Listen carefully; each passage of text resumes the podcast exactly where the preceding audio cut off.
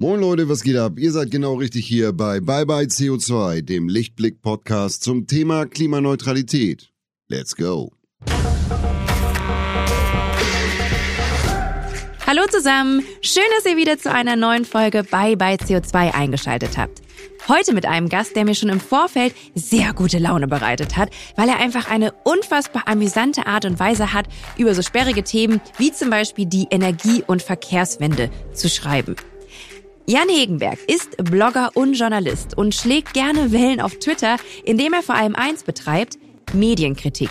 Jan hat sich zur Aufgabe gemacht, alle Falschaussagen, die in den Medien zu Klimathemen geäußert werden, richtig zu stellen. Das ist eine sehr mühsame, aber wie ich finde auch sehr wichtige Arbeit, denn wir haben das Jahr 2022 und wir dürfen leider nicht alles glauben, was uns auf irgendwelchen Bildschirmen entgegenflimmert. Außerdem hat Jan ein Buch geschrieben, Weltuntergang fällt aus. Und allein zu dem Titel habe ich sehr, sehr viele Fragen. Und deswegen würde ich auch sagen, los geht's.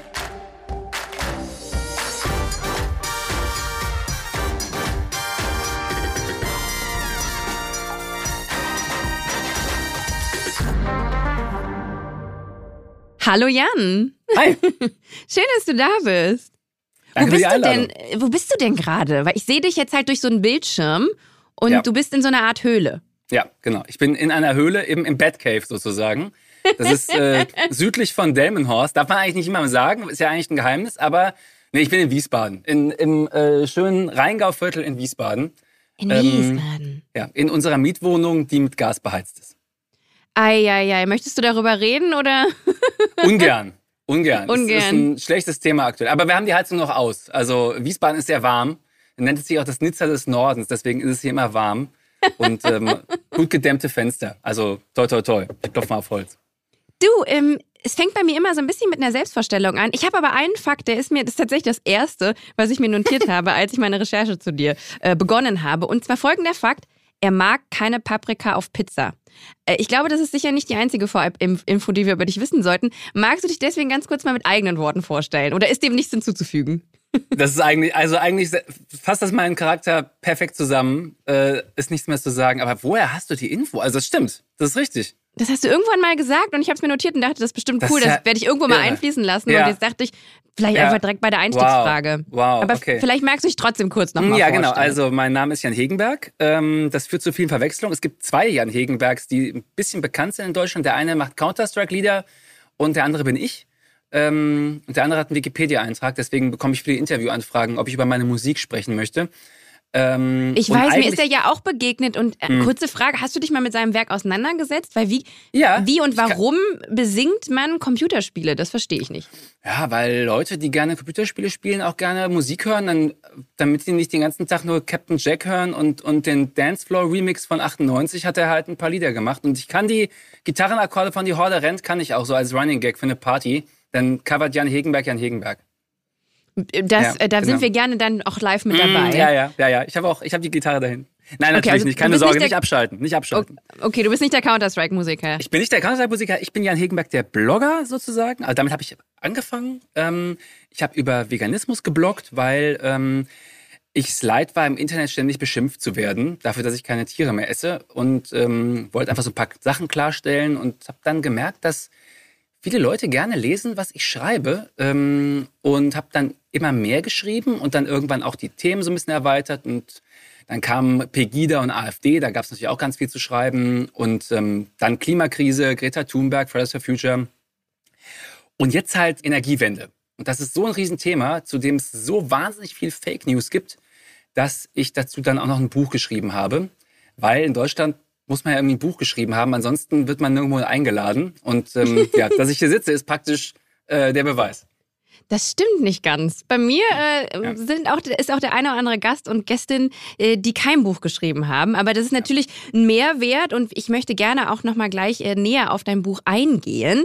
Ähm, erstmal würde ich aber ganz kurz über deinen, wie sagt man denn, beruflichen Werdegang sprechen. Also ich habe mir hier so ein paar Notizen gemacht. Du hast mal ein Semester Mathe studiert und das laut deiner Oh ja. Aussage weniger erfolgreich. Dann bist du zur BWL geswitcht, so ein bisschen das einfachere Mathestudium, würde ich jetzt Ja. mal sagen, ohne viel zu wissen, was man da macht. Jetzt, jetzt Ähm, sind die BWLer und die MathematikerInnen sauer auf dich. Ja, sorry, ich habe wirklich gar keine Ahnung. Ich war drei Wochen in der Uni und habe dann noch ganz lange meine Mutter angelogen, dass ich weiter studiere. Das war oh, irgendwie ja, nichts ist für auch mich. beliebt. Ja. Ja, ähm, und dann, äh, warte mal, das hast du aber ab absolviert und laut deiner Mhm. Aussage erfolgreich. Mhm. Dann warst du in der IT-Branche tätig, parallel aber schon sehr aktiv auf Facebook und hast, Mhm. hast dich dort schon zu so, ich sag jetzt mal Nachhaltigkeitsthemen geäußert. Man merkt auch, weil du es gerade eben so beschrieben hast, du agierst viel so reaktiv. Heißt das Mhm, so? ja. Reaktiv Ja, auf Dinge, die genau. so passieren und die auch Bullshit gelabert werden. Und genau, dann hast du nämlich deinen dein, dein, dein Blog gestartet, der Graslutscher. Müssen wir ganz Exakt. kurz, glaube ich, mal ähm, auf uns wirken lassen, ähm, diese, diese, diesen Begriff. Aber klar, Veganismus, darum ging es ja auch erstmal vorrangig.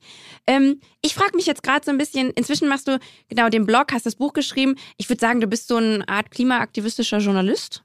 Ähm, und wie, du, weißt du, du hast als BWLer angefangen, ITler und jetzt bist du halt das. Ähm, wie kriege ich das jetzt zusammen in meinem Kopf?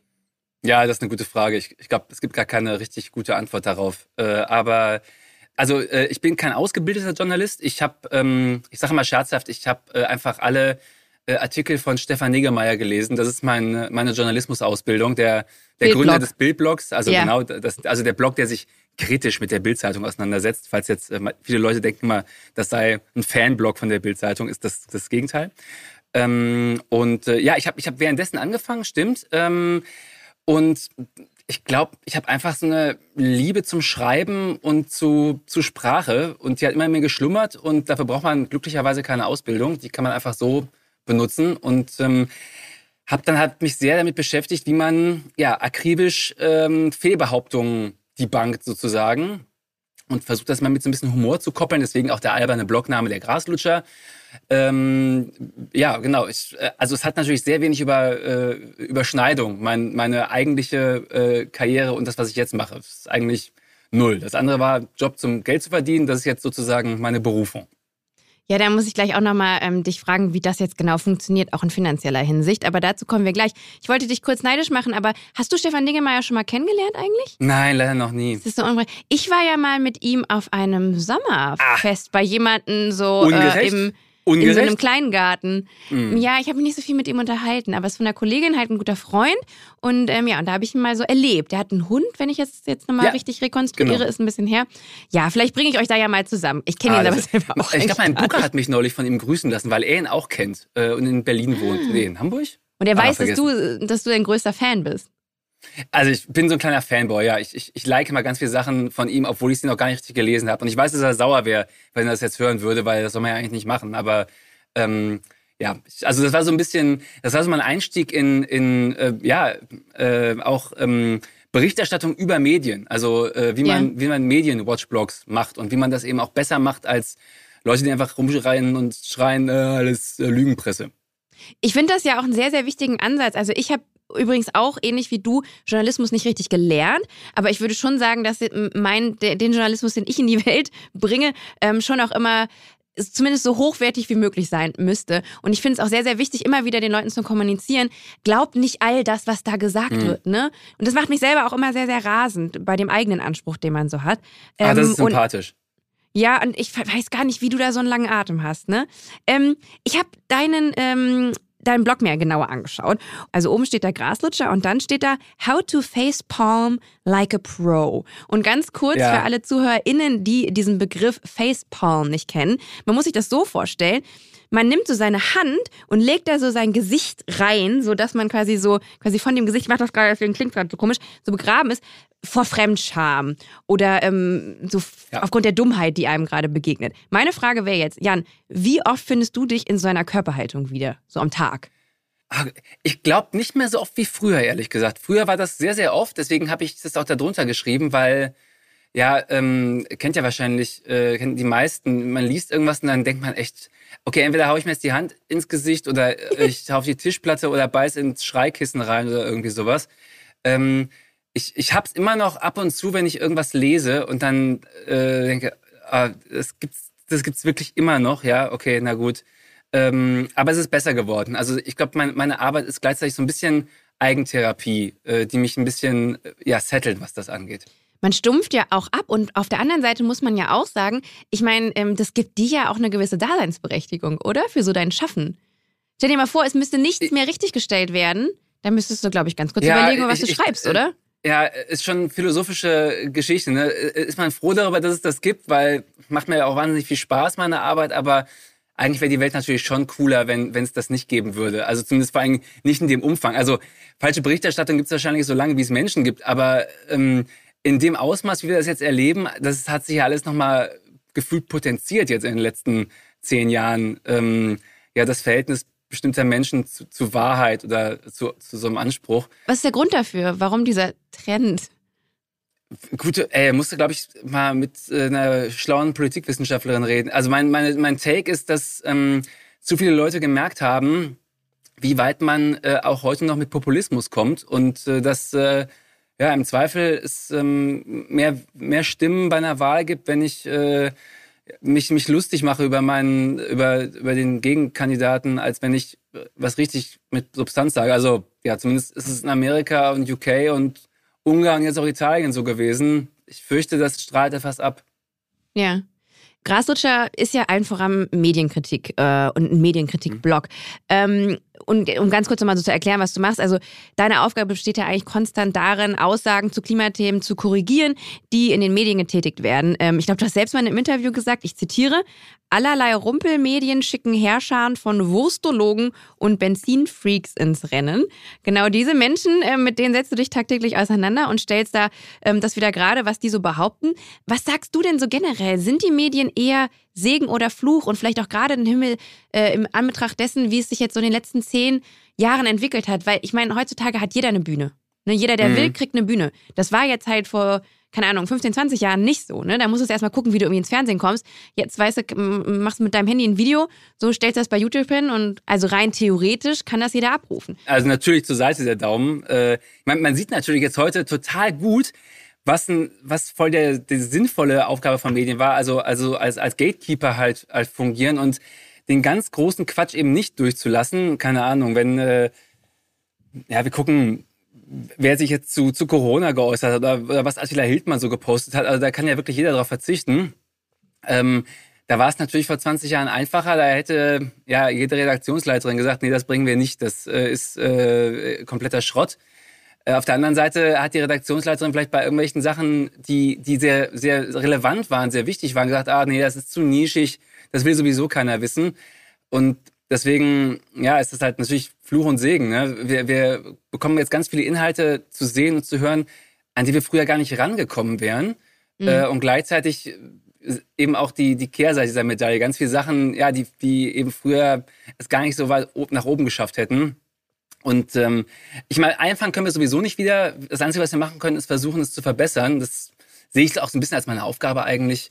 Denn wenn man es richtig benutzt, dann sind Medien halt geil. Ne? Also äh, allein, ich, ich könnte auch den ganzen Tag 24 Stunden nur auf Twitter rumhängen und Sachen von schlauen Leuten lesen. Weil ähm, wenn man das richtig nutzt, das Medium, dann weiß ich, lerne ich da in einer Stunde mehr als in zehn Stunden Analogfernsehen gucken. Selbst wenn es Arte ist oder irgendwie sowas. Es ist wirklich äh, krass, was für Perlen man da findet. Und äh, ja, die haben auch mein, mein Denken teilweise verändert. Ähm, was richtig Glaubst du, dass das jetzt vielleicht sich auch ändern kann, dadurch, dass Elon Musk Twitter übernommen hat?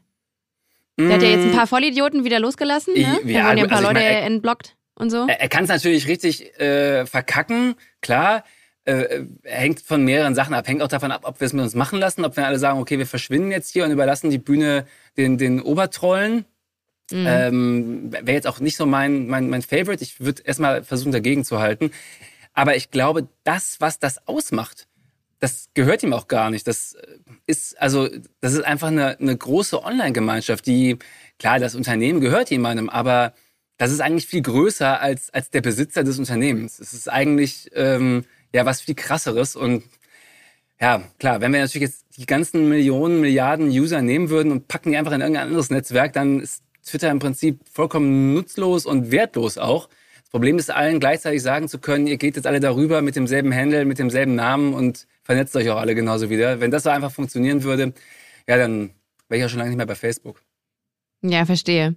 Ich möchte mit dir vielleicht mal so ein bisschen ja, ähm, herausfinden, wie wir die Medien besser gestalten können. Und ich dachte ja immer, öffentlich-rechtlich, ne, den kann ich blind vertrauen. Jetzt war ich bei dir auf Twitter und habe gesehen, dass du da kürzlich eine, äh, eine Doku auseinandergenommen hast. Da ging es um den Rohstoff Kupfer. Und da hast du sehr, sehr stark auch gerade die Machart kritisiert, ne? Also mhm. du sagst, da war irgendwie so musikalisch düster untermalte Bilder mit, mit so brüllischer Aufstimme, bunte Balkendiagramme, die immer nur so von Weitem gezeigt werden, damit man möglichst keine Zahlen sieht. Ähm, Warum werden denn selbst so Dokus im öffentlich-rechtlichen derart reißerisch erzählt? Also wird aktuell versucht, mit dem Thema Klimakrise im TV vor allem Quote zu machen. Und das selbst bei den öffentlich-rechtlichen. Äh, ich glaube, ja, äh, auf jeden Fall. Ich glaube, es gibt, es gibt auf jeden Fall Formate, da guckt am Ende irgendjemand drüber und sagt, ach, lass da mal ein bisschen anderes Framing draufpacken, dann kriegen wir da ein paar tausend Klicks mehr drauf. Äh, eigentlich soll es das ja egal sein, aber ist es ja leider nicht. Es soll, es, also allen Leuten, die, keine Ahnung, bei der ARD arbeiten, kann es ja auch eigentlich egal sein, wie die Quote ist am Ende, wie viele Leute mhm. ihre Sendung gesehen haben. Aber es ist es ja leider nicht. Es ist, ist in den Sendern immer noch eine sehr starke Währung. Ähm, und diese Machart ist ja jetzt nichts Neues. Also ich, das, das, die gibt's ja auch zu Dokus, denen ich jetzt von ja, in der Grundaussage zustimmen würde. Wenn jetzt, also mhm. eine Doku über Klimakrise ist ja auch oft so ganz bedrohlich. Dann sieht man einen Eisbären, dann geht der Eisbär unter. So eine Minischolle. ja. Genau, die Scholle. Dann hören wir Geiger und, und Disharmonien und äh, ja, ich glaube, das sind so Instrumente, die waren einfach in den 90ern total, ja, üblich, aber Vielleicht können wir sie jetzt halt mal hinterfragen. Also ich habe auch neulich mit meiner Frau eine Pilzdoku gesehen und dann ging es irgendwann um, um den diesen Knollenblätterpilz, der tödlich ist. Und auf einmal war die Akustik, als wenn man sich irgendwie, keine Ahnung, einen Horrorfilm anguckt. Ich habe auch gedacht, so, okay, ist, ist gut, wir haben es verstanden, der Pilz ist giftig. Ja, ja, ist aber. so der das, Soundtrack von Shining, so. Ja, ja, genau. oder weißer Hai, ink, ink, ink, ink, oder Psycho oder so, wo ich dann dachte, okay, also das fühle ich mich auch mittlerweile nicht mehr ernst genommen. Aber dazu muss man ja auch erstmal so weit kommen, dass man genug andere Inhalte gesehen hat, bei denen das halt nicht so gemacht wurde. Also ich glaube, ich glaube, es war eine Zeit lang ganz üblich, das so zu machen. Ich habe hier eine Botschaft und die unterlege ich jetzt mit ganz viel emotionalem Trötröt und dann knallt das auch besser. Aber ja, vielleicht brauchen wir das auch gar nicht mehr. Ich glaube, ich muss das ein bisschen in Schutz nehmen. Ich mache ja, ich ja, mache ja viel mit Reportagen und ich arbeite ja im ja. Privatfernsehen und ähm, gerade bei so äh, grünen Themen, nenne ich es jetzt mal, mhm. ähm, gerade beim Privatfernsehen noch vor einigen Jahren, als es jetzt noch nicht so im, ich würde jetzt mal sagen, im Trend war, auch darüber zu sprechen und als der Klimawandel auch noch nicht so präsent war, da war immer so ein Argument, das ist ein Abschalter. So die Leute, mhm, die wollen ja. vor allen Dingen nicht hören, dass sie halt was falsch gemacht haben. Und ähm, gerade auch bei jetzt so einem Thema ähm, Klimakrise, das ist ja auch viel eben Fakten und teilweise auch zahlenbasiert. Man überlegt sich natürlich auch, wie erreicht man trotzdem die Leute, ne? Und man muss die irgendwie emotionalisieren, um die halt erstmal ranzuholen. Ne? Und immer wieder halt auch, deswegen werden halt natürlich auch eben ähm, derartige Mittel dafür genutzt, aber man sollte es erstens nicht übertreiben und zweitens natürlich auch nicht mit Fehlinformationen bespicken, um die Sache vielleicht irgendwie nochmal künstlich aufzubauschen oder whatever so. Ja. Also ich glaube, ich verstehe, dass es eine Gratwanderung ist, aber man muss echt sehr, sehr vorsichtig und sehr dosiert dann eben mit, mit diesen Werkzeugen arbeiten. Ja, ja. Also ich wollte jetzt auch nicht sagen, dass jede musikalische Zermalung in der, in der Doku äh, nichts zu suchen hat. Das kann ja auch wenn das stimmig ist und, und, äh, und das nur unterstreicht, was man sowieso sieht, ist es okay. Klar, ich vermute mal, die meisten MacherInnen ihrer Dokus werden sagen, das ist, äh, das ist richtig, was da drin ist. Ähm, und ja, die sagen, ja, das sind wirklich falsche Informationen, die ich hier verbreite, werden wahrscheinlich nicht so viele sein. Ähm, aber ähm, da war es da wirklich sehr viel und auch bei so Sachen, ja, die eigentlich so ein bisschen profan aussehen. Also, wo man halt weiß, okay, wenn jetzt keine Musik drin wäre, dann wäre das eigentlich ja, dann wäre das total die lahme Szene einfach, ähm, so, so, ein Füllsel und es wird dann halt so ein bisschen aufgepeppt, ja. Ähm, nichtsdestotrotz, es ging natürlich um Kupfer und das war halt das, was mich am meisten geärgert hat. Aber man sah man überall Kupfer und dann so ein dieses dröhnende Geräusch und dann so ein, so ein Schnitt zu einer, zu einer Windkraftanlage oder sowas. Und das war halt so, das sagt dann natürlich, guck mal, das Kupfer ist böse und deswegen ist die Windkraftanlage böse. Und ja, da hätte man natürlich eigentlich noch 30 Minuten dröhnende Musik über alle möglichen Gegenstände des täglichen Lebens legen müssen, in denen überall Kupfer drin ist. Und, ähm, also ja, da ist sehr viel Kupfer in der Windkraftanlage, oder wie ist da jetzt die, die Verbindung? Geht eigentlich. Ich habe ich hab den, den Windkraftverband gefragt, also so eine, so eine richtig große Windkraftanlage, die wiegt halt auch mal ein paar hundert oder ein paar tausend Tonnen, je nachdem wie groß die ist. Und ich glaube, irgendwas zwischen fünf und zehn Tonnen sind Kupfer. Das, ähm, Ist aber ist es denn auch so, ist es aber, ist es ein super kritischer Rohstoff? Das habe ich jetzt gerade nicht so. Ich weiß, dass der teuer ist und deswegen viel gestohlen wird. So vom ja, Baustellen. genau, genau. Buntglas war immer schon ein Thema, ne? immer klauen. Ähm, aber äh, der, der Abbau ist halt, ähm, da wo die gedreht haben, tatsächlich mit Problemen verbunden. Äh, Okay. ist halt, aber ist halt schon Ewigkeiten so. Also die Mine gibt's irgendwie seit 1910 da. Und da hat er auch irgendwie jemand gefunden, so eine arme Frau, die wohl laut eigener Aussage irgendwie äh, ein missgestaltetes Kind auf die Welt gebracht hat. Und äh, irgendwer hat sich über seine Kühe beschwert, die verendet sind. Aber das war alles in den 80ern. Dann denke ich so, ja, okay, also ich will das überhaupt nicht kleinreden, das ist äh, scheiße, äh, wie das da läuft. Nur das hat dann mit Energiewende nur bedingt was zu tun, denn das ist alles schon passiert, lange bevor überhaupt das erste Windrad in Deutschland installiert worden ist. Dieser Podcast wird präsentiert von Lichtblick. Für alle NeukundInnen gibt es mit dem Code Podcast50 einen 50-Euro-Bonus auf alle Lichtblick Strom- und Gasprodukte. Für eure klimaneutrale Energie für zu Hause und unterwegs. Den Code könnt ihr auf lichtblick.de einlösen. Weitere Infos dazu findet ihr in den Show Notes. Da werden ja dann auch immer Argumente wirklich von sehr, sehr, sehr weit hergeholt, Ja. ne? Ja. Äh, ich weiß aber, also da würde ich wirklich gerne mal äh, mit dem Macher reden, ähm, weil er ganz, ganz am Ende von der Doku sitzt er halt dann da und auf seinem eigenen Dach und schraubt dann eine PV-Anlage drauf und sagt, ja, also nutzt ja alles nichts. Ähm, die Missstände sind jetzt, sind jetzt da, aber wir müssen trotzdem jetzt erstmal weitermachen. Da habe ich gesagt, so, oh, okay, okay. Ähm, da war ich mir gar nicht sicher, ob, ob er das überhaupt so machen wollte oder ob vielleicht sogar der Sender gesagt hat, wir brauchen da jetzt noch irgendwie irgendeinen Spin in Richtung Energiewende, weil ansonsten klickt sich halt keiner an. Also, man stellt sich das vor, die Doku hieß ja einfach nur Kupfer, äh, die dunkle Seite von Kupfer. Äh, so, da wird es. Ja, das wäre natürlich für die meisten Leute super langweilig. Dann würden die sagen, was interessiert mich das? Äh, ich bin Ist ja kein Kupferhändler. Hieß nicht mal so ein Star Wars-Film? Die dunkle Seite, Die dunkle Bedrohung, ja. die dunkle Bedrohung, Kupfer. Ja, ja. Kupfer, die dunkle Bedrohung. Dun, dun, dun. Ja. ja, aber wird dann keiner gucken, weil alle sagen, ja, ist mir auch egal. Ja. Aber Weiß, ich bin sagst, Star Wars-Fan, ich guck das. Ah, ja. Äh, ist, glaube ich, Episode 1, ne? Es kann sein. Ich bin, Ja. ich bin irgendwann auch ausgestiegen, weil es dann irgendwie wieder noch die Geschichte vor der Geschichte erzählt wurde, war ich Mhm, dann irgendwie ja. raus. Mir ist es dann Ja. zu komplex. Ich habe auch irgendwie kein Aufmerksamkeitspotenzial für so Trilogien oder so. Das ist eine Serie durchbingen, ey, kein Problem. Aber dann so, wo man dann nochmal ein Jahr warten muss, bis oder sogar zwei oder so, da bin ich Mhm. raus. Ähm, weil wir gerade eben so ein bisschen auch um, oder ich habe versucht, das gerade mal so in Richtung, dass man ja auch versuchen möchte, mit den Themen viele Leute zu erreichen. Und dann vielleicht eben, keine Ahnung, so eine Doku ein bisschen mehr emotionalisiert, dass die Leute dann halt nicht abschalten oder so. So ein bisschen was ähnliches machst du auch. Und zwar ähm, für deinen Ja. Blog, aber auch in deinem Buch verwendest du für Laien sehr verständliche Sprache. Ne? Also es ist ja ein sehr, sehr komplexes Thema. Und erstens benutzt du halt sehr einfache Sprache. Zweitens ähm, erklärst du auch auf sehr unterhaltsame Weise. Ich habe sehr, sehr viel gelacht bei meiner Recherche. Ah, das ist beides, schön. Ja, ja, ja. Du bist ein sehr lustiger Typ. Ähm, ist es beides eine bewusste Entscheidung gewesen? Macht man auch Klimathemen so, naja, attraktiver, zugänglicher? Ja, auf jeden Fall. Also, ich habe immer schon so geschrieben irgendwie, weil, weil ich bei so sperrigen Themen immer Angst habe. Beim dritten Absatz denke ich so, okay, hier verliere ich jetzt alle. Wenn ich jetzt noch einen Absatz schreibe, in dem äh, das Wort endoplasmatisches Retikulum vorkommt und eine Statistik und ein langweiliges Zitat von irgendeinem EU-Parlamentarier, dann weiß ich, da liest dann, da, da klicken ja alle auf ihrem Handy rum oder sowas.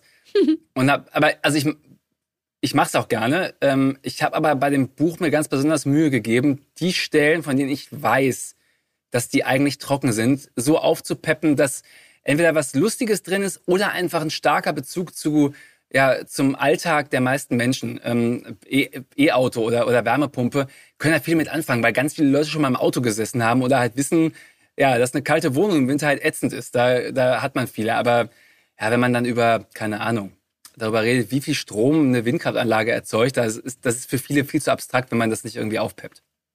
Verstehe. Ähm, kommt irgendwie dein Comedy-Talent dann aus einer bestimmten bestimmten Richtung? Ist irgendwie dein, dein Ahnung, deine. Eltern Comedian Äh, nee, oder ich, so? äh, ja, ich verarsche gerne Leute. Ich, ähm, meine, meist meine Lieblingsserien sind, glaube ich, auch echt ähm, Comedy, also echt auch mit schräger Comedy, irgendwie Rick and Morty oder sowas. Oder Mhm.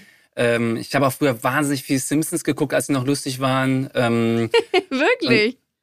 Ja, Oh. ja, also so 80er, 90er, nee, was war das? 90er, 90er. Die, die ersten 8, 9, 10 Staffeln, also da waren schon echt ein paar Perlen dabei. Zitiere ich auch immer noch zum, äh, ähm, missfallen meiner Frau, die dann immer da sitzt und gelangweilt guckt, weil sie das alles nicht du lustig findet. zitierst die Simpsons. Das ist ein bisschen cute, ehrlich gesagt. Ja, ist ein bisschen nerdy, ne? Ich weiß vor allen Dingen, weil es jetzt alles so ewig her ist und die meisten denken, was? Simpsons sagt, das ist doch diese Kinderserie mit den gelben Leuten. Das war früher echt äh, bissig und politisch und, und, und sehr, sehr ironisch und äh, mittlerweile ist es eigentlich, ja, also, das hat noch denselben Namen. Es ist eigentlich eine andere Serie mittlerweile. habe mich in letzter Zeit nicht mehr so viel ähm, damit Ja. auseinandergesetzt. Weißt du, was ich irgendwie ein bisschen schwierig finde? Ich tue mich ein bisschen schwer damit, ähm, so brandwichtige Themen, ne, Klima, Klimapolitik, Klimakrise, mit Humor zu verbinden. Weil, Hm. ähm, also, ne, wenn wir uns jetzt beide in die Augen schauen, es ist ja eher fünf nach zwölf.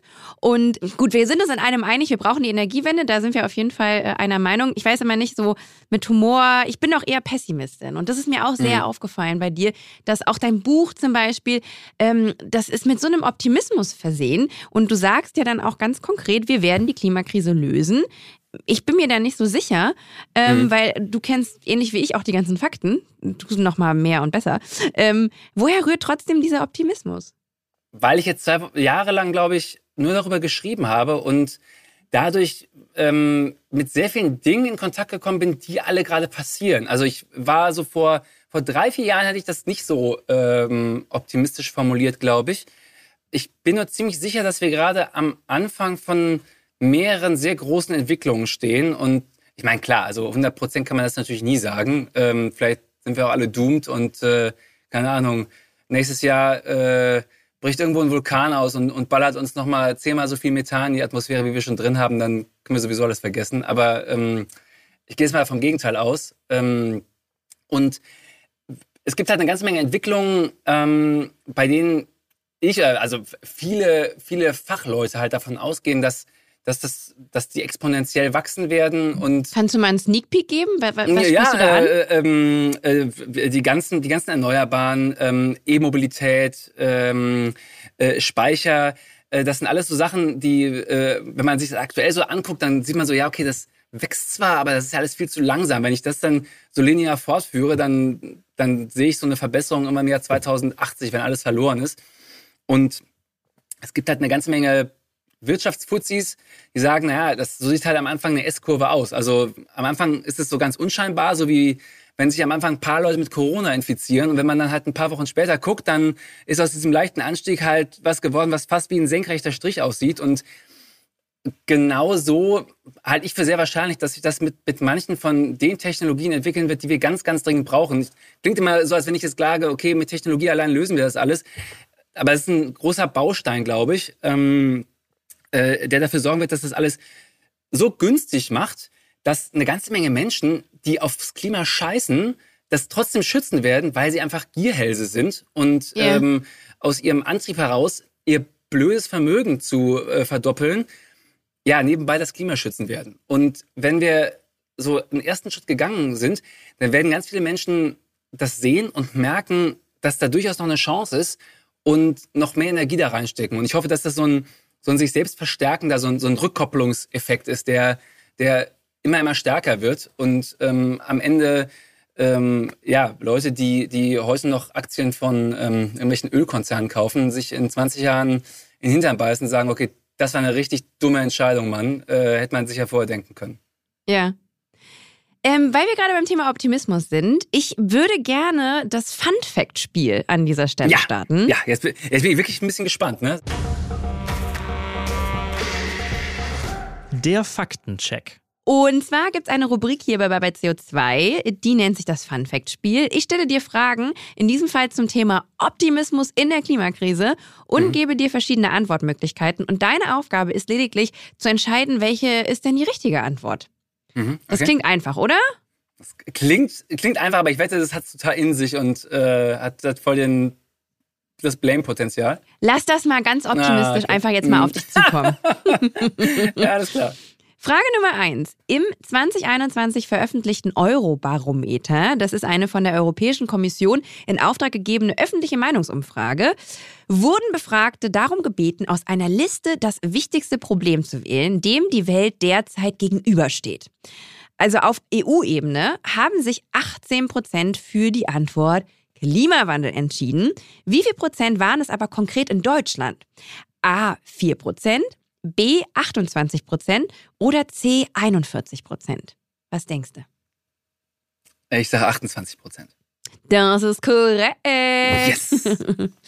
ähm, ja, 28 Prozent. Hm. Ist, also könnte ein bisschen mehr sein, aber finde ich jetzt. Ist okay. Ist, ist okay. So ein ist ja bisschen weniger als ein. Drittel. Ja, ja, ja, total. Meine zweite Frage, selbes Thema, andere Umfrage übrigens. Das äh, Climate Reality Barometer 2022, welches von der Firma Epson veröffentlicht wurde, zeigt, dass die Leute optimistischer werden, was die Bewältigung des Klimawandels anbetrifft. Yay! Dieselbe Umfrage wurde nämlich auch schon im Jahr davor durchgeführt. Wie viel mehr der Befragten im Prozent hat angegeben, dass sie zuversichtlich sind, dass der Klimawandel noch zu Lebzeiten abgewendet werden kann? Waren das 2% mehr als im Vorjahr? Oder B 10% mehr als im Vorjahr? Oder C 15% mehr? Quasi sag zwei. Optimismus, Entwicklung über ein Jahr. Du sagst A, 2. Ja. Warum denn nur so wenig? Ja, Weil, weil ich mich jetzt gewundert hätte, wenn das so innerhalb von einem Jahr so große Steigerungen erfahren hätte. Ist mehr?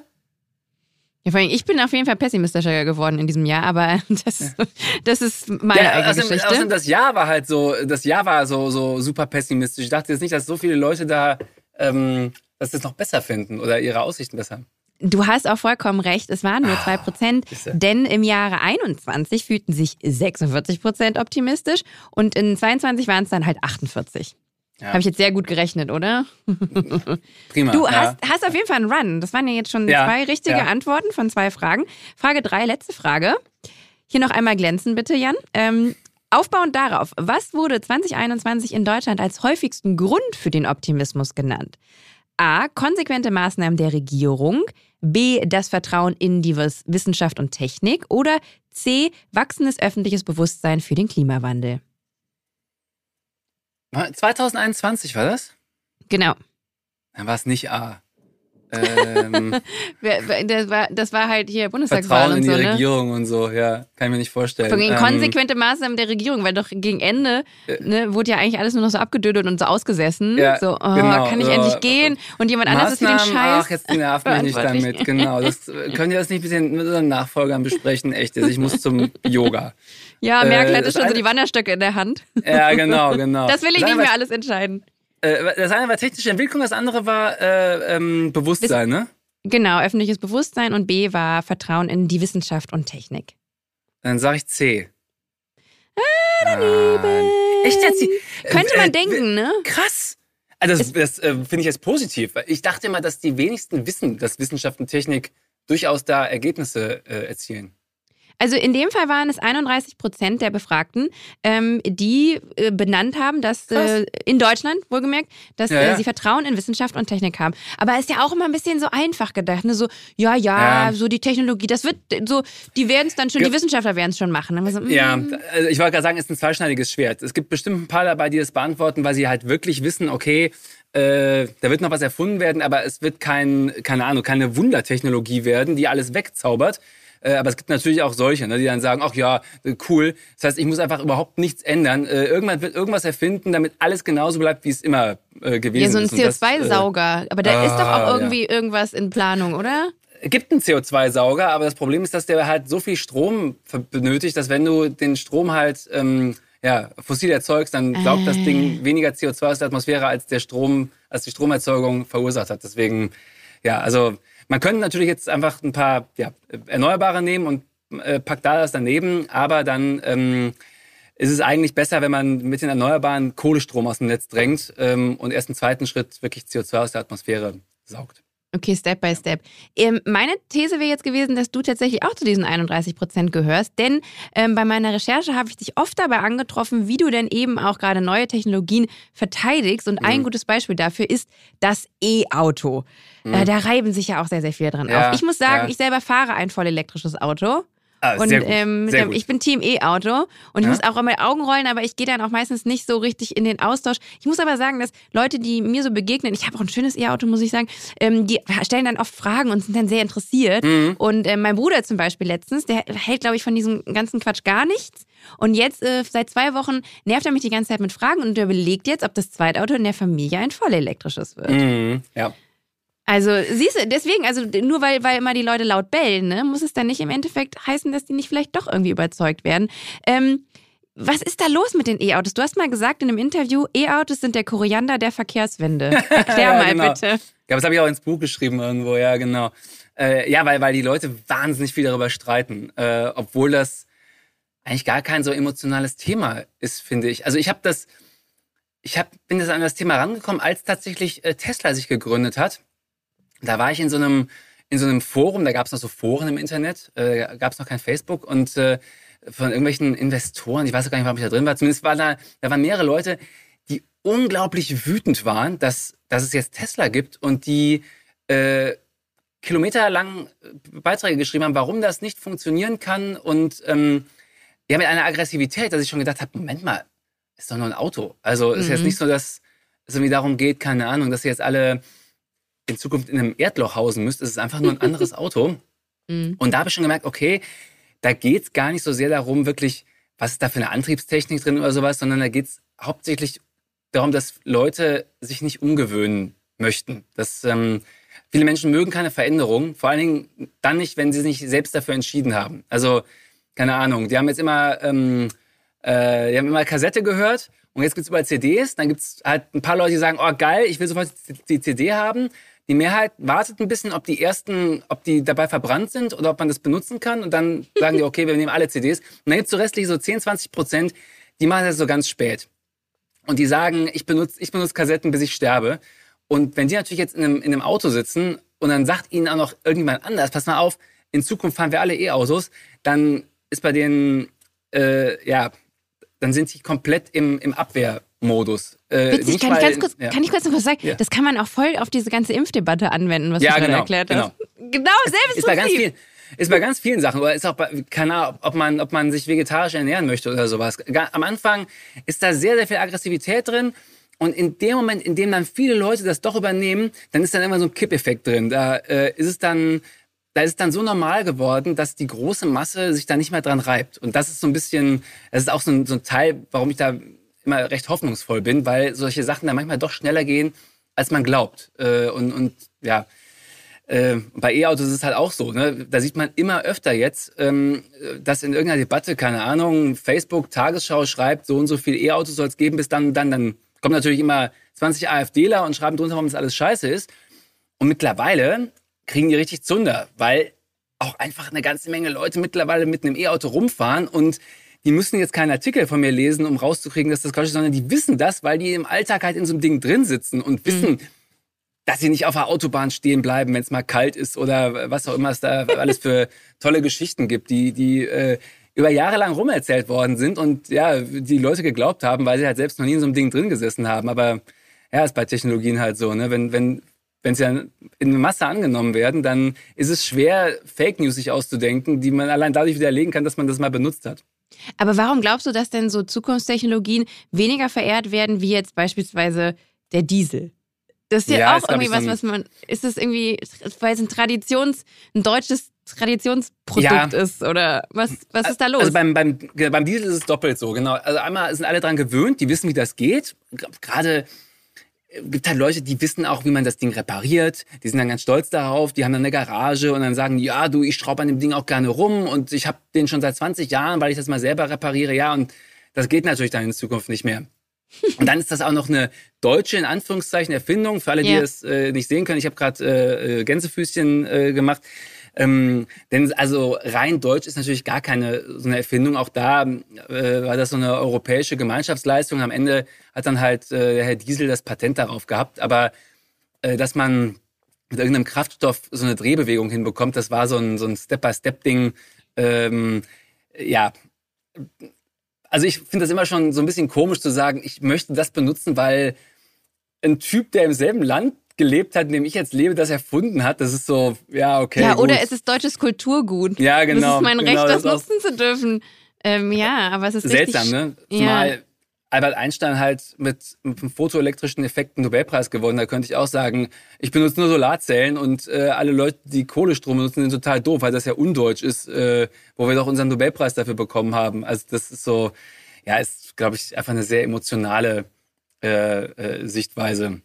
Was auch ein äh. bisschen, glaube ich, da mit reinspielt oder da, ähm, ich, ich habe mal in einem Interview mit dir gelesen, dass dir ganz gerne mal vorgeworfen wird, dass du die deutsche Industrie zerstören willst. ja. Was ich jetzt per se erstmal ja nicht schlecht finde, weil ich finde ja, der größte Endgegner äh, im Kampf gegen den Klimawandel ist sowieso der Kapitalismus. Und ähm, jetzt sagst du aber, dass die Industrie eigentlich ja gar nicht zerstört wird. Ganz im Gegenteil, durch die Energiekrise entstehen neue Wirtschaftszweige. Ähm, kannst du ein bisschen erklären, was du damit meinst? Und vielleicht auch ein Beispiel nennen? Ja, also es sind ja im Prinzip zwei Dinge. Also einmal ähm, Leute, die sagen, die E-Autos zerstören die deutsche Wirtschaft, die haben gar nicht aufgepasst, denn also eher diese, dieser Protektionismus zu sagen, wir benutzen hier so lange Verbrennungsmotoren, wie es überhaupt geht, das zerstört letztendlich einen Teil der deutschen Wirtschaft, wenn, wenn, ob man das gut findet oder nicht. Mhm. Ähm, weil so Wirtschaft nicht funktioniert. Also an so Sachen festhalten und erst wenn es dann gar nicht mehr geht, dann umswitchen, ja, das hat die berühmtesten Firmenpleiten der Geschichte hervorgebracht. Äh, deswegen, also, wenn, wenn jemand behauptet, wir, wir fahren jetzt einmal alle weiter mit, mit Diesel rum und dadurch helfen wir deutschen ArbeitnehmerInnen, ja, no, äh, hm. you don't.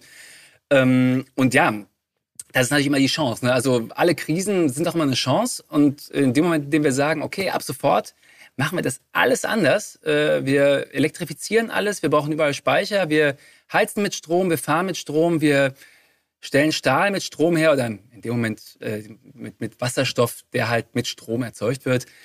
Dann gibt es natürlich auch da wieder tausend Chancen und Möglichkeiten für irgendwelche findigen Menschen ein Unternehmen zu gründen und zu sagen, okay, ich stelle aber keine Ahnung was, den Dichtungsring her, den man für so einen Elektrolyseur braucht oder was weiß ich was. Ähm, und äh, gerade bei Energiewende wird es auch viel darum gehen, dass wir äh, diese Art, wie wir Energie verbrauchen, ein bisschen ändern dahingehend, dass wir sagen, wenn besonders viel günstige Energie da ist, nämlich wenn halt viel Wind weht oder Sonne scheint, dann verbrauchen wir auch ganz viel, weil sie halt dann billig ist. Ähm, mhm. äh, und das wird äh, höchstwahrscheinlich, also sage jetzt nicht ich, das sagen auch viele Leute, die, die äh, ja, erforschen und, und äh, ähm, recherchieren, das ist halt eine riesen, riesen Chance für Leute, die neue Firmen gründen, dass sie sagen, wir legen das direkt so aus, dass die energieintensiven Prozesse bei uns zeitlich so flexibel sind, dass wir das einfach immer mit dem billigsten EE-Strom machen, den wir kriegen können und ähm, haben dadurch halt einen Wettbewerbsvorteil. Und, Weil aktuell ähm, gibt es ja auch, es ist ja Strom immer gleich teuer, ne? Also es ist ja. nicht, ja, ja. Also äh, für uns Privatleute, in, in, ja, bei Firmen ja. natürlich nicht so, ne? Also die mhm. können wirklich jetzt, äh, gerade heute ist windig, die können richtig günstig heute, was weiß ich, Stahl herstellen oder, oder Heute ist ein richtig gutes Wetter, um richtig günstig Stahl herzustellen. Ja, ist das nicht lustig? Also ich meine, so wird man vielleicht mal irgendwann reden. So morgen ist morgen ist äh, Stahlwerkwetter oder sowas. Obwohl das klingt jetzt ein bisschen sehr nach Zweiter Weltkrieg. Ähm, vielleicht nehmen wir es anders. ähm, aber es gibt halt ganz viele Sachen, die super viel Strom brauchen oder, oder keine Ahnung, verchromen oder irgendwie sowas. Ähm, da werden wirklich welche dann sagen, ach ja, gut, nee, heute ist schlecht, lass mal auf übermorgen warten, dann kommt hier so ein bisschen steife Brise übers Land und dann machen wir es lieber dann. Ja. Da kommt dann auch wieder die Argumentation durch mit, wenn es günstig ist, dann wird es genutzt, ne? Und dann ja. werden, werden, werden, werden Leute mit auf den Zug aufspringen. Ähm, ich glaube, du hast das Ganze mal, was ich jetzt, was du jetzt gerade noch erörtert hast, als neue industrielle Revolution bezeichnet. Ist das ja, korrekt? Ja, ja irgendwo sein. hast kann du das sein. mal den, den. Ja. Ich, ich finde, und das beschreibt es auch ganz gut. Ja. Hey, lass uns doch mal über dein Buch reden. Haben wir das nicht schon? Ja, ähm, ja wir haben es jetzt schon mal Egal. angeschnitten, aber ja. ähm, vielleicht magst du noch mal ganz kurz erzählen. Also ich sag mal, wie es heißt. Es heißt Weltuntergang fällt aus und ähm, es sind 273 Seiten. Und jetzt kommst du. ja, ähm, das kann man, also viele Leute haben natürlich erstmal gesagt, was ist denn das für ein scheiß Titel? Das, äh, und dachten, ich bin zu den Klimaleugnern übergelaufen, weil ich sage, ah, ist ja alles gar kein Problem oder so. Ähm, äh, ich habe auch, hab auch zwei wütende Mails bekommen von Klimaleugnern. Das ist jetzt nicht gegendert, weil es zwei Männer waren. Ähm, die sauer waren. Die haben ein Buch gekauft, weil sie dachten, ich erkläre darin, warum, warum, äh, keine Ahnung, CO2 eine Lüge ist und, und so ein Zeug. Und dann waren sie ganz enttäuscht, dass, ähm, dass ich das nicht getan habe. Ähm, ja, der, der, der ja. Titel ist ein bisschen irreführend, ne? weil zum einen äh, arbeitet es ja mit, mit, mit dem Begriff des Weltuntergangs. Das ist ja sehr äh, ungewohnt pessimistisch, aber dann der fällt ja aus. Ja, genau, ähm, genau. du musst mal ganz äh, kurz erzählen, was, was im Kern, was, was ist dieses Buch? Ja, es ist ähm, eigentlich so eine Art ähm, Heranführen an ein Thema, was eigentlich den meisten Menschen viel zu kompliziert ist, nämlich wie wir in 20 Jahren ähm, klimaneutral halt Energie benutzen können. Ähm, und ich kann das auch gut verstehen. Äh, ich habe da mich selbst lange nicht rangewagt, weil ich keinen Bock auf die ganzen großen Zahlen und Einheiten und äh, Statistiken hatte. Ähm, und habe es ja jetzt eigentlich nur gemacht, um irgendwelche Leute von der AfD zu widerlegen. Aber jetzt habe ich es halt schon gemacht und dachte, komm, dann kann ich auch ein Buch draus schreiben. Ähm, ich hatte eigentlich im Zuge äh, letztes Jahr als äh, für die Bundestagswahl habe ich schon mal eine Artikelreihe geschrieben, die hieß ähm, How to Energiewende. Ähm, und habe das eigentlich nur gemacht, weil ich gehofft habe, dass äh, ja ein paar Leute mit so ganz billo Wahlversprechen nochmal irgendwann von irgendjemand Schlauem hinter der Kamera gefragt werden, wie meinen Sie das denn? Das geht doch gar nicht. Ist leider nicht so gekommen. Aber ich habe so mhm. viel Feedback bekommen, dass ich dachte, okay, ähm, das muss eigentlich nochmal eine andere Form, äh, das Ganze, zumal ich mich da auch dann mal kurz fassen musste. Ähm, deswegen, also eigentlich wollte ich was darüber schreiben, wie Energiewende funktioniert, wie Verkehrswende funktioniert und auch wie äh, Ernährungswende funktioniert. Und habe aber dann während der Recherche gemerkt, das eine Thema ist so riesig, dass ähm, selbst ein einziges Buch schon zu kurz ist dafür. Und habe deswegen nur über Energiewende geschrieben. Ja, und ähm, habe den Titel dann irgendwann so genannt. Also wir haben uns das mit dem, ich habe mit dem Verlag mir das zusammen überlegt, ähm, weil ich dann halt gemerkt habe, okay, es gibt eine ganze Menge Faktoren, die den meisten Menschen, glaube ich, so gar nicht bewusst sind, weil sie mhm. mir vorher auch nicht bewusst waren. Und ähm, dachte, okay, wäre cool, wenn das alle wüssten und man sich dann zumindest ein eigenes Bild machen kann, ob es jetzt so dramatisch ist oder ob wir noch eine Chance haben. Weil du ja sonst auch immer eher so in Tweets, also manchmal auch in vielen zusammenhängenden Tweets schreibst oder halt in Blogpost-Länge, war das für dich irgendwie ein, ein, ja, ein herausfordernderer Schreibprozess, jetzt eben auch in 273 Seiten ähm, ein Thema anzufassen? Oh ja. Ja? Aha, aber absolut. Also ich, ich bin der Typ, äh, Student ähm, muss eine Hausarbeit abgeben mit 20 Seiten und äh, schreibt die erste Seite am, am Vorabend des Abgabetermins. Aber er geht erst mal mit den Kumpels in die Pizzeria und sagt, ach komm, äh, Kenn ich. Äh, ich kann auch um 22 Uhr noch anfangen. Ja, ja, ja genau. Ja, also, ja, ja. Bin, bin, ich genauso. ganz schlimm. Meine, meine größte Panik war, dass, äh, keine Ahnung, ich drei Tage vor Abgabe noch gar nichts geschrieben habe und dann ist alles ganz peinlich wird. Aber der Vorteil ist natürlich bei sowas, du hast eine ganz, ganz feste Deadline und dein Buch ist dann schon bei Amazon gelistet, obwohl du noch keine ja, einzige Seite das, geschrieben hast. Es gibt schon das Buchcover und so, was ja auch irre das, ist. Du hast irgendwie keinen Satz geschrieben genau. und du hast aber schon so ein Fotoshooting gehabt äh, und, genau. und es gibt dieses Cover auf Amazon und denkst, fuck, fuck, fuck. Ja. Und da steht da hinten drauf, was in dem Buch angeblich alles drinsteht. Und dann hast du halt... Oh ähm, oh Gott, das ist absurd. Ja, genau. Und, und das ist so, es, es gibt von, von Tim Urban, von diesem Blog Wait But Why, der ist selber super krasser Prokrastinierer und der hat gesagt, dass in seinem Kopf gibt's ähm, äh, so, so, so ein ähm, Monkey, ähm, äh, den Instant Gratification Monkey, der, der will eigentlich den ganzen Tag so zocken, spielen und irgendwas machen, was Spaß macht. Und der ist so lange am Steuer, bis, bis das Panic Monster einschreitet. Und ähm, erst wenn das kommt, merkt, okay, jetzt wird's jetzt ist alles viel zu spät, dann ist er im Panikmodus und, und, und kann zehn Stunden am Stück arbeiten, ohne halt sich ablenken zu lassen. Und wenn man halt sieht, okay, das Ding ist schon bei Amazon gelistet, alle Leute schreiben schon darüber und sagen, oh, dann kommt ja ins Buch raus, dann hast du konstant so, so ein Panikmonster äh, im, im Nacken, das halt echt sagt, okay, du musst jetzt mal was schreiben, weil ansonsten wird's richtig, richtig peinlich. Und, ähm, und jetzt, jetzt kommst, kommst, du hast das Buch dann in den letzten beiden Tagen vor, nee, vor nee, Abgabe. Gar, gar okay. Ich habe tatsächlich im Januar angefangen und war im Mai fertig. Ja. Ah, okay. Also es war schon recht knackig, aber ich konnte natürlich auch viel auf das zurückgreifen, was ich halt schon mal recherchiert habe. Ich habe ähm, ein paar Sachen, ja nicht, Recycle klingt jetzt fies, ähm, äh, ich habe darauf aufgebaut, was ich schon hatte und habe das dann noch ein bisschen weiter gefasst. Ja. Was ich ganz spannend finde, du hast mal selber über dich gesagt, du bist äh, Twitters emsigster Faktenchecker äh, in Sachen Energie- und Verkehrswende. Und ähm, wenn hab man jetzt ich mal gesagt? Ja, das hast du alles gesagt. Das kommt, das ist, das sind hier keine Fake News. Das sind Zitate aus Interviews, äh, die ich von dir gefunden habe. Und worauf ich aber eigentlich ähm, zu sprechen kommen möchte, du bist ja kein gelernter Journalist. Ne? Ja, richtig. Wie wir jetzt wissen, weil ja. haben wir ja gerade immer, du bist ja eigentlich BWLer und ähm, du bist auch kein Klimawissenschaftler. Ähm, dennoch sind deine Richtigstellungen auch im Buch äh, sehr fundiert. Wo nimmst du dieses Wissen her? Boah, ja, gute Frage. Also ich bin zwar kein Journalist, aber ich habe äh, den Anspruch an mich, ähm, dass äh, wäre ich einer, niemand sagen könnte, boah, das ist aber schlechte Arbeit. Ähm, ja, das kenne ich. Ja, ähm, deswegen wäre für mich kein gutes Ergebnis, wenn, wenn am Ende ja, das, das beliebt wäre, das Buch, oder, oder gelesen würde. Und ich würde aber direkt sehen, auf Seite 10 ist ein riesenkrasser Fehler und alle Leute, die das lesen, die laufen jetzt rum und erzählen den Fehler weiter, weil ähm, ja, ich das furchtbar finde. Ich, ich äh, komme damit nicht klar, wenn, wenn Leute einfach dreist irgendwelchen Käse behaupten können und, und niemand widerspricht ihnen und stattdessen bildet sich so eine Schar von Hundertschaften von Leuten um sie, die alle sagen, ah, oh, guck mal, der ist aber schlau, was der alles weiß und das macht mich wahnsinnig. Ähm, na, und wenn einem auffällt, dass das halt ein nicht richtiger Fakt ist, dann, dann fällt ja dein ganzes Kartenhaus zusammen, weil ja deine ganze Arbeit darauf basiert, die, Fakten, die Fehler anderer auszubügeln ja, äh, genau. und klarzustellen. Und wenn du dann selber einen Fehler machst, das wäre sehr unangenehm. das wäre schon sehr unangenehm. Deswegen habe ja. ich auch alles dann äh, drei- und viermal geprüft. Ich ähm, habe natürlich auch den Vorteil, dass ich viele von den Sachen schon mal irgendwo in Blogform rausgehauen habe und ähm, davon sehr schlauen Leuten ähm, Feedback bekommen habe und das eben jetzt schon einarbeiten konnte. Also das ist teilweise auch eine Gemeinschaftsproduktion mit Leuten, die das halt ja nicht wissen im, im Prinzip. Also die mir irgendwann mal eine schlaue Antwort gegeben haben irgendwo und ich dann gemerkt habe, okay, äh, war ich nicht ganz genau ähm, bei.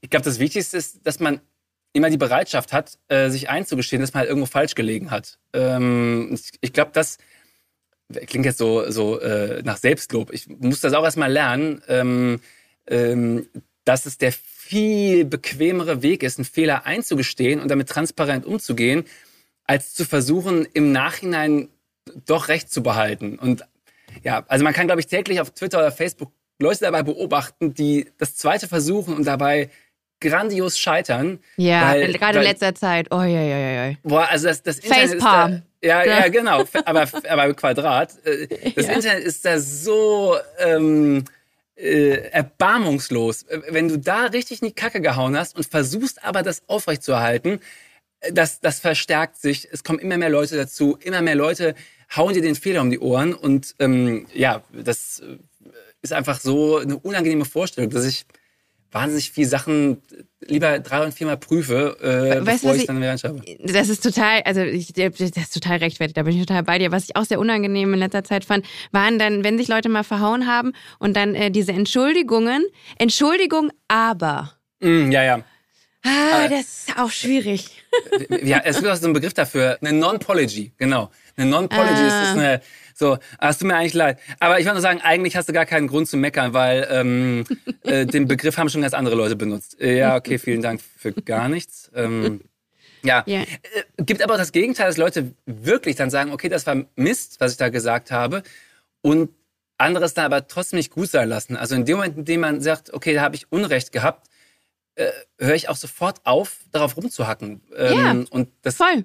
Ich auch. Ja, das wäre ja auch total, da hätte man ja einen totalen Scheißcharakter, wenn man dann noch weiter rumstechen würde. Und so, das ist das Beste, was man tun schon kann. Schon manchmal, ne? Ja. Äh, und das macht natürlich dann, also das ist doppelt kontraproduktiv. Einmal ist das für, den, für die Person natürlich Mist und die fragt sich dann beim nächsten Mal, okay, lohnt sich das, den Fehler einzugestehen? Denn ja. am Ende kloppen sowieso alle auf mir rum. Also kann ich auch versuchen, damit durchzukommen. Das ist so, ja. Ja. Nee, das halte ich alles genauso. Ich wollte noch mal ganz kurz zum Thema so Faktchecken, ne? Also journalistische ja. Arbeit, Faktchecken. Hast du irgendwie einen Tipp, wenn jetzt ZuhörerInnen sich besser äh, zu Klimathemen informieren möchten? Ne? Wir haben ja auch gelernt, dass man selbst dem Öffentlich-Rechtlichen vielleicht nicht zu 100 Prozent trauen kann. Wie macht man das denn? Ja, so, oder gibt es vertrauensvolle Medien? Hast du da irgendwelche Tipps? Im Prinzip Ah, das ist mal so, das ist so, so, eine, ähm, so eine fiese Frage, weil es ist, also ich glaube, es gibt kein Medium, wo nicht auch mal irgendwann Käse geschrieben wurde, auch in den besten Absichten. Wobei, naja, hm. Aber ich kann ja jetzt weil, nicht nur irgendwie Wissenschaftsstudien lesen. Nee, natürlich ja nicht. nicht. Nein, gar nicht, gar nicht. Ähm, ich glaube, ähm, also bei den Öffentlich-Rechtlichen habe ich mich mittlerweile ein bisschen äh, davon ähm, abgekoppelt, mit so eine Doku ähm, so ganz ähm, kritiklos anzugucken. Ich gucke dann meistens, wie viele Leute daran beteiligt sind. Und wenn das dann, wenn da steht, ist geschrieben und, und, und Regie von einer einzigen Person, dann denke ich mir so, mhm. hm, und wenn es dann noch ein echt kompliziertes Thema ist, dann denke ich so, okay, das Thema, da, da müsste ich zwei Monate lang dran recherchieren, bis ich das richtig sitzen hätte. Und dafür ist, glaube ich, eine einzelne Person einfach ein bisschen wenig. Also das sollte vielleicht dann schon ein Redaktionsteam sein. Und ansonsten, also so Nachrichtensendungen, da habe ich schon ziemlich großes Grundvertrauen, äh, weil mhm. da eben auch das passiert, was ich bei den Dokus auch bemängel, da werden Fehler ja thematisiert. Wenn, ähm, keine Ahnung, wenn in der Tagesschau jetzt jemand sagen würde, keine Ahnung, äh, wir haben das und das äh, beobachtet und dann stellt sich heraus, das ist nicht so, da gibt es halt in der Folgesendung eine Richtigstellung. Oder Ja. mindestens online steht hier, wir haben da einen Fehler gemacht, das war nicht so. Oder wie es auch der Spiegel macht, da steht auch immer drin, okay, in der letzten Ausgabe haben wir folgende Fehler gemacht, 1, 2, 3, 4, 5. Ähm, und wenn ich, wenn ich merke, dass das Medium überhaupt kein Problem damit hat, eigene Fehler einzugestehen, dann habe ich dann viel größeres Vertrauen als, ja, bei den Dokus, weil manche von den Fehlern sind jetzt wirklich sehr prominent an sie herangetragen worden und ja, von der Korrektur sind wir noch weit entfernt leider. Ähm, und äh, oft, also bei Klimathemen kann man sich ein bisschen dran langhangeln, wie, wie einfach die Lösung sein soll. Wenn Leute kommen und sagen, okay, die Lösung ist ganz simpel, wir brauchen einfach nur A und dann ist alles easy, dann ist es meistens vereinfacht. Also ich, ich kriege Ja. jeden Tag so, so Sachen zugeschickt, keine Ahnung. Irgendjemand hat angeblich die neue Windkraftanlage erfunden, die ohne Rotorblätter auskommt und mit der schaffen wir das alles. Oder äh, der legt irgendein Kabel in irgendeinen Fluss und das erzeugt angeblich so viel Strom, dass wir nie wieder äh, ähm, ja, äh, Kraftwerke brauchen.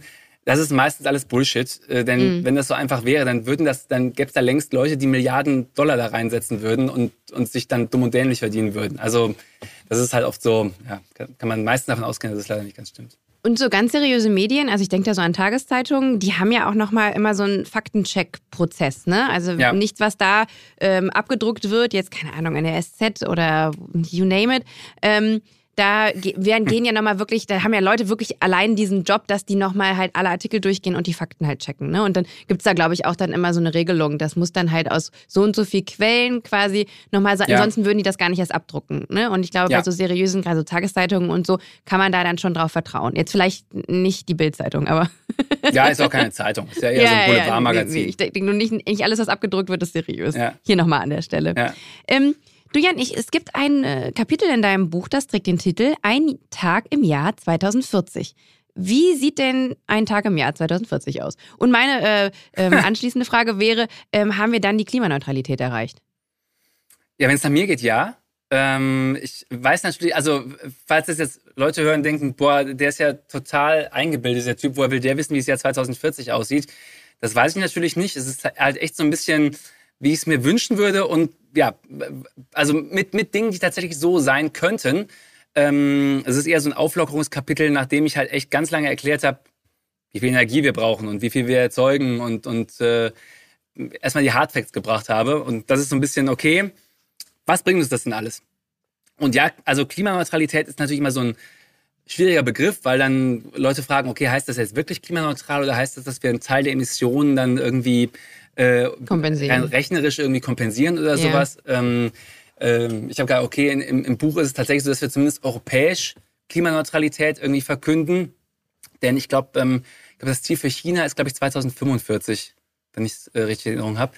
Ähm, und ich will so ein bisschen darauf hinaus, ähm, was wir alles gewinnen können. Und ich glaube, wenn wir es einigermaßen geil anpacken, dann kann es ja 2040 halt richtig, richtig gut werden. Ähm, in dem Sinne, dass äh, so eine Energiewende nicht bedeutet, dass wir alle uns jetzt kasteien müssen und, und irgendwie ja, äh, in irgendwelchen Holzverschlägen hausen, äh, sondern dass eine ganze Menge Sachen genauso bleiben werden, wie wir sie gewohnt sind. Also, keine Ahnung, äh, dass wir in einem warmen Zuhause leben und was zu essen haben und so Grundbedürfnisse gedeckt sind.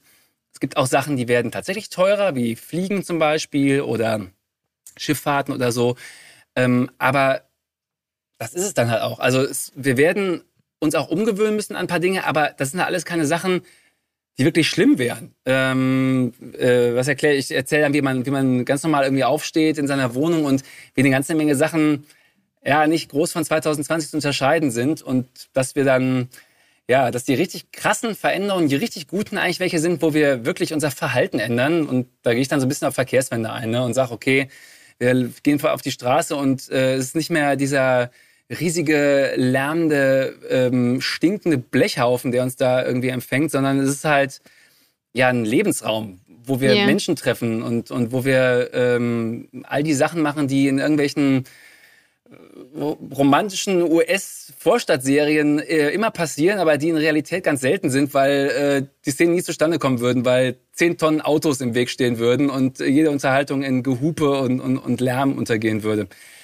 Das deckt ähm, sich äh, auch mit dem, was mir schon, ich habe schon einen Zukunftsforscher interviewt fürs, für den Podcast und ähm, eine Dame, die sich mit ähm, Fahrradfahren auseinandersetzt in Städten. Und das deckt sich auch mit dem, was die halt sagen, ne? dass mhm. Städte auch einfach lebenswerter, gerade Großstädte auch wieder lebenswerter werden. Und da passieren jetzt auch schon Dinge in diese Richtung. Da bin ich auch echt ganz ähm, ganz voller Hoffnung und zuversichtlich. Übrigens hat der ähm, auch gesagt, dass es wichtig ist, dass wir alle wieder in Großstädten leben, weil es nachhaltiger mhm. ist.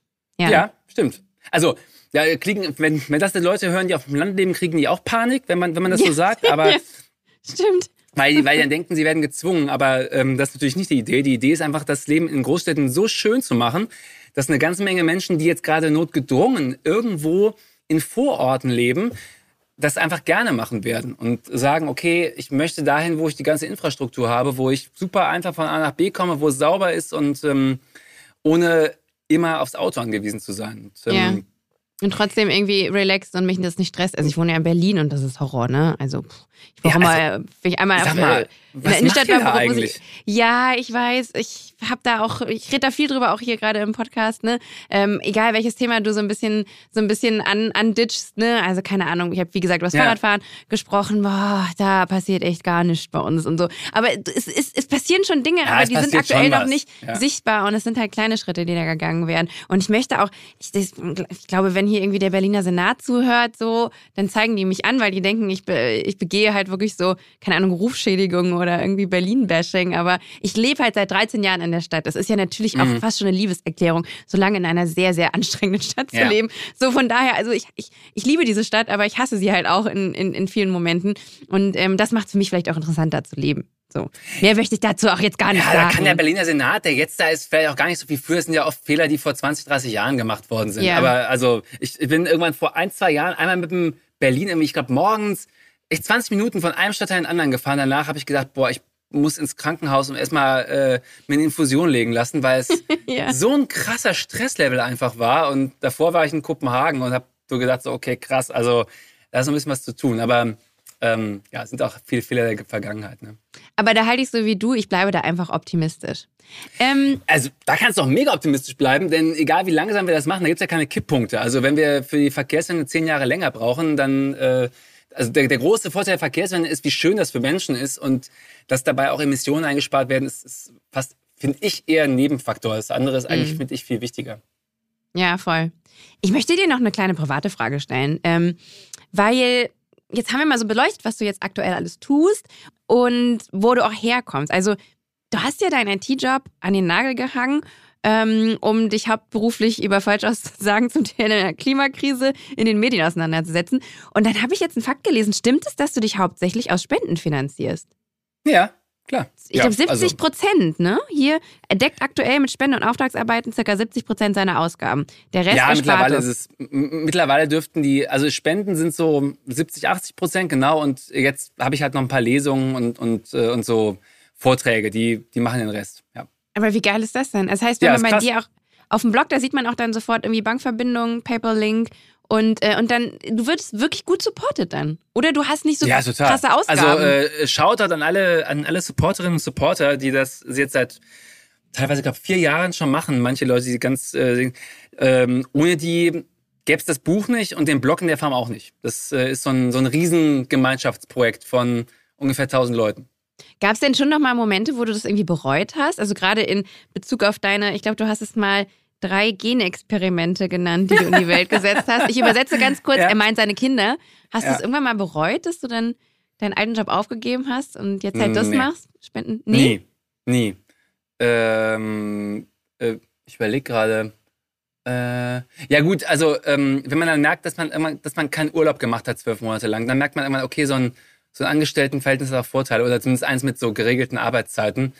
Aber ähm, wenn man wenn man hauptberuflich was macht, wo man so richtig verbrennt, dann ist das halt, als wenn man sein, sein Hobby beruflich macht. Äh, mhm. Man hat so eine so einen Eigenantrieb, so eine Motivation, äh, das kann nichts ersetzen. Ich sitz ich sitz nie im Büro und denk, oh, wann ist denn eigentlich endlich 18 Uhr, wenn ich nach Hause kann? Nie. Entweder ich gehe einfach nach Hause oder ich sitze halt freiwillig bis 19 Uhr da, weil irgendjemand nochmal ganz dringend einen Schuss vom Bug braucht auf Twitter.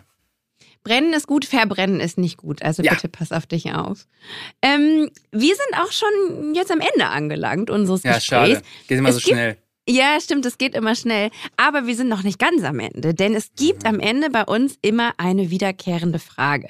Die stelle ich all meinen Gästinnen. Und in deinem Fall würde die folgendermaßen lauten: Gibt es einen Mythos oder ein Vorurteil zum Thema ich sage jetzt mal Klimawandel, äh, den wir unbedingt noch aufklären müssen. Also vielleicht irgendwie auch eine Falschbehauptung, die dir immer wieder begegnet und die du jetzt hier nochmal offiziell richtig stellen möchtest.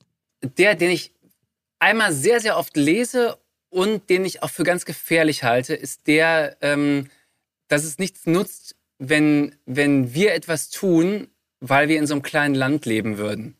Ähm, ja, kennst du es nicht? Dass, dass Leute sagen, ja, ihr wollt jetzt hier alles mit Erneuerbaren machen, aber das nutzt gar nichts, weil nämlich in China gerade zehn Kohlekraftwerke ah. gebaut werden. Ja. Und mhm. deswegen ist das vollkommen egal, was das kleine Deutschland macht. Ähm, und das halte ich für total gefährlich äh, und auch, ähm, ja, wie soll ich sagen, Fake Newsy, weil das eben einfach gar nicht stimmt. Da wird mal so ein Bild gemalt, als wenn Deutschland das einzige Land weltweit wäre, was, was irgendwie äh, an Energiewende arbeitet und, und, und versucht, seine Emissionen runterzubekommen. Dabei machen das so gut wie alle Länder. Ich meine, alle haben den Pariser Klimavertrag unterschrieben. Überall kann man beobachten, also es, äh, ich glaube, vom, gesamten weltweiten Ausbau der Erneuerbaren macht Deutschland mittlerweile, ich glaube, zwei Prozent aus. Der mhm. größte Anteil ist China, der zweitgrößte sind die USA.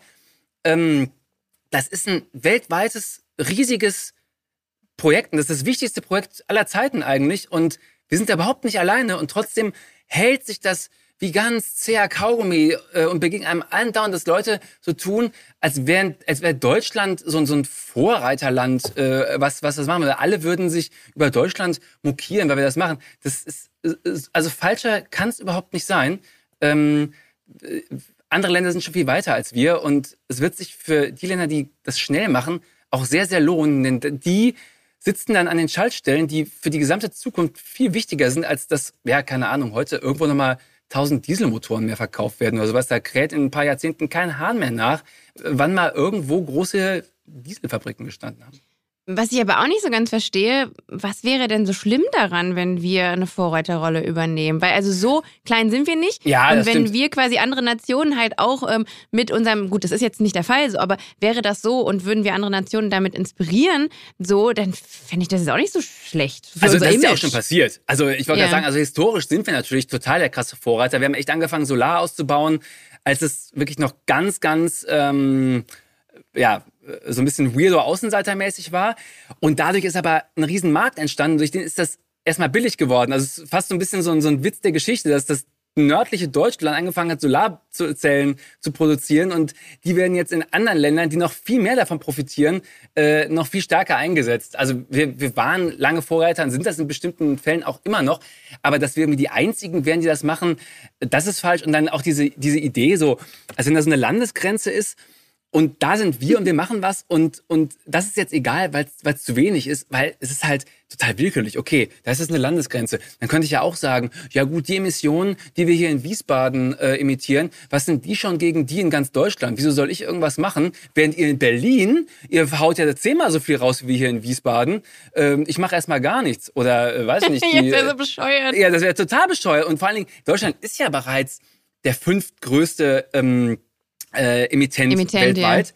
Ja. Äh, mhm. das heißt, alle anderen könnten sich da auch dran anschließen. Also von Platz 6 bis Platz 200. Und das sind keine kleinen Länder. Das ist dann, das ist sowas wie Kanada und Australien und sowas. Die könnten alle sagen, naja, guck mal, also wir emittieren ja nur 1,3 Prozent, da sollen erstmal die anderen was machen. Ja, okay, äh, Fun Fact, all diese Länder zusammen, die nur zwei oder weniger Prozent ausmachen, die emittieren alle zusammen halt immer noch 45 Prozent. Also wenn die alle einfach sagen würden, oh, was sollen wir denn machen, das ist ja so wenig. Ja, dann, äh, was sollen denn die anderen sagen? Dann sagt China, ja, okay, wir alleine emittieren auch nur 30 Prozent, in Anführungszeichen, dann machen wir das jetzt auch nicht mehr. Das ist halt so ein richtig, also ich verstehe auch diese Lebenseinstellung nicht. Äh, wie man sagen kann, äh, ich alleine kann auch nichts ändern. Ja, okay, damit hat noch nie irgendwer irgendwo ein Problem gelöst. Wer ist eigentlich der, wer, wer hat das größte Stück des Kuchens? Wer ist der weltweit größte Emittent? Ja, China. China mit ungefähr 30 Prozent. Also, okay, okay. Ah, Aber okay. muss man auch gegenrechnen, ja, natürlich auch 1,4 Milliarden Menschen, die da leben. Ne? Ja, ja, ja, das habe ich auch letztens, glaube ich, als ich mh, hm, irgendwas von dir und dann, worum ging es dann nochmal? Ach so, da ging es, glaube ich, auch um die, um die, äh, um, um die CSU und Bayern und dass die mal sagen, ah, wir machen hier so viel mit Windkraft und so. Ach ja, Wenn man es ja, dann genau. aber irgendwie runterrechnet auf, ich glaube, was ein Anwohner oder Kilometer ist halt einfach auch das flächengrößte Bundesland und so. Ja, dann sind die genau. irgendwie so auf dem vorletzten Platz auf Ja, einmal. ja, genau, du genau. denkst, ja, ja. Es das ist gerade so ein Hobby. Die CSU weiß gerade überhaupt nicht, wo die hin will. Also haben jetzt jahrelang gesagt, wir wollen keine Windkraft. Und jetzt stellen sie sich hin und sagen, oh, wir sind übrigens totaler Vorreiter in Erneuerbaren, weil wir haben so viel Ja. Solarausbau.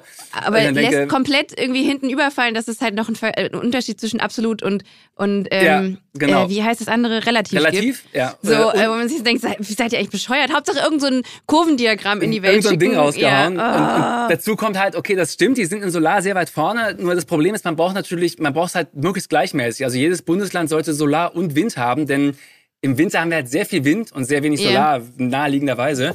Äh, Das heißt, äh, wenn die Bayern jetzt sagen, okay, wir machen hier alles voll mit PV, also Photovoltaik, aber bauen kaum Windkraft zu, ja, dann müssen halt im Winter alle anderen Bundesländer für die mit Strom erzeugen. Und das finde ich halt keinen sonderlich solidarischen Gedanken. Und dazu, also ich finde es ja schön, wenn die CSU sich mal irgendwann überlegen würde, was sie eigentlich wollen. Wollen sie jetzt Windkraft oder wollen sie keine? Oder wollen sie Atomkraft oder wollen sie keine? Aktuell ist echt mal so, je nachdem, wer die Frage stellt, äh, kriegt man... Ja, und was dann fürs Image gut ist, ne? Ja, Ja, genau. genau. ja. Was, was gerade, keine Ahnung, wenn der Wählerverband vom Oberbayern fragt, dann sagen die, nee, wir wollen natürlich keine Windkraft, das sieht ja alles scheiße aus.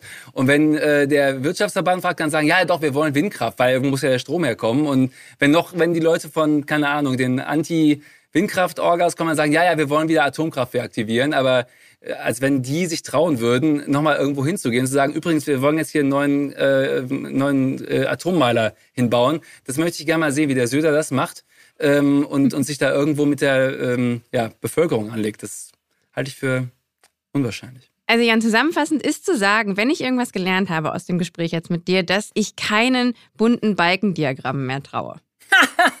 ja. Oh nein, es, es gibt ganz viele tolle bunte Balkendiagramme, glaube ich, die, ganz, die wunderbar sind.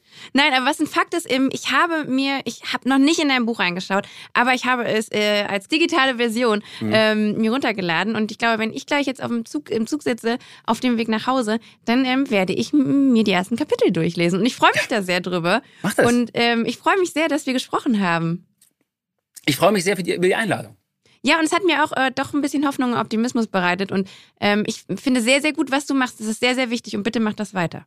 Äh, Dankeschön, Dankeschön. Ich äh, wollte auch nicht sagen, dass ähm, alles automatisch funktionieren wird. Wir müssen schon ein bisschen was machen, aber ich will sagen, es lohnt sich. Wir sollten jetzt dranbleiben und dann kann es echt noch richtig geil werden, wenn wir es nicht verzocken. Okay, dann, dann mache ich da halt mit. Ja, ja. Die Zukunft wird super. Sehr gut, yeah, Deal. Ja, Jan hat's gesagt. ähm, vielen, vielen Dank für deine Zeit. Gerne, gerne. Liebe Grüße nach Wiesbaden. Liebe Grüße nach Berlin und fahr vorsichtig. Ja, I will do. Ja, okay. Vielen Dank. Ciao. Liebe HörerInnen, eine Erkenntnis aus dem Gespräch mit Jan wird mich noch lange verfolgen. Ein Grund dafür, warum neue Technologien oft abgewählt werden, ist, dass einige Menschen tatsächlich deutsches Kulturgut angegriffen fühlen. Wie im Beispiel des Dieselmotors. Ich möchte jetzt niemandem zu nahe treten, aber der ist veraltet. Der kann weg.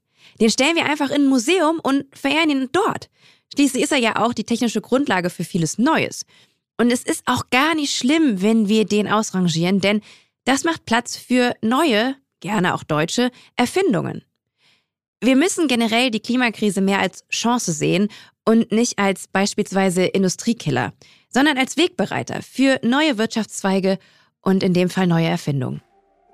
Wenn auch ihr euch mehr mit dem Thema Klimaneutralität auseinandersetzen wollt, dann empfehle ich euch, abonniert diesen Podcast. Und falls ihr die nächste Folge nicht abwarten könnt, dann klickt euch gerne auch mal durch alte Folgen bei bei CO2. Und wenn euch das gefällt, was ihr da hört, dann lasst gerne auch eine Bewertung bei Spotify oder Apple Podcast da. Wir hören uns in zwei Wochen wieder. Bis dahin, bleibt sauber und tschüss!